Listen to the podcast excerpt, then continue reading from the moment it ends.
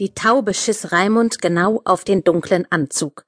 Linke Schulter, etwas oberhalb des Herzens. An seinem Hochzeitstag hat man das nicht so gerne. Wir schauten alle nach oben. Raimund gequält, Frauke, seine Braut, entsetzt, die Gäste mit tief ernstem Gesicht. Jetzt nur nicht lachen, dachte ich, und war wohl mit diesem Gedanken nicht alleine. Die Mutter des Bräutigams versuchte hektisch das Malheur mit einem Papiertaschentuch zu entfernen, aber das machte alles nur noch schlimmer. So strömten wir mit einigen Minuten Verspätung in die Kirche, und die Zeremonie begann nicht ganz so entspannt wie vorgesehen. Aber was heißt schon entspannt? Ist man das etwa, wenn man sich bindet, bis dass der Tod einen scheidet, wie es ja so schön heißt? Dem Brautpaar war an diesem Tag eine gewisse Anspannung anzumerken. Auch ich war hypernervös. Die Turbulenzen der letzten Wochen und Monate hatten ihre Spuren hinterlassen, so dass ich bei all den ergreifenden Worten, die der Pfarrer nun vorne sprach, ständig an ganz andere Dinge denken musste. Dinge, die mit der Kirche nichts, aber auch gar nichts zu tun hatten.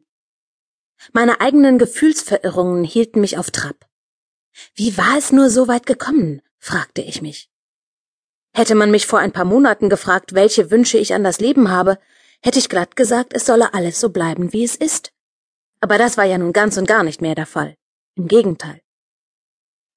Ich betrachtete die Braut, meine Kollegin, die trotz all dem Stress der Hochzeitsvorbereitungen nun so glücklich aussah, wie man es von einer Frau an ihrem Hochzeitstag erwartete. Unwillkürlich musste ich laut aufseufzen und schaute dann mit unschuldigem Blick über die Köpfe der anderen Hochzeitsgäste hinweg auf die Kirchenfenster. Ja, vor ein paar Monaten noch hätte ich gesagt, nichts solle sich ändern. Wenn ich morgens aufstand, beneidete ich mich oft selbst um mein Leben. Wie ging es mir doch gut, dachte ich. Bis sich plötzlich ein Karussell zu drehen begann. Es fing alles so harmlos an an einem Sonntag im Mai, kurz vor sieben. Ich räkelte mich auf meinem Sofa, knabberte Bananenchips und verfolgte die Dramen des Alltags, die sich zu diesem Zeitpunkt auf dem Bildschirm abspielten. Es lief die Lindenstraße wie jeden Sonntag. Und wieder einmal hatten mich die Höhen und Tiefen im Leben der Serienhelden in ihren Bann gezogen.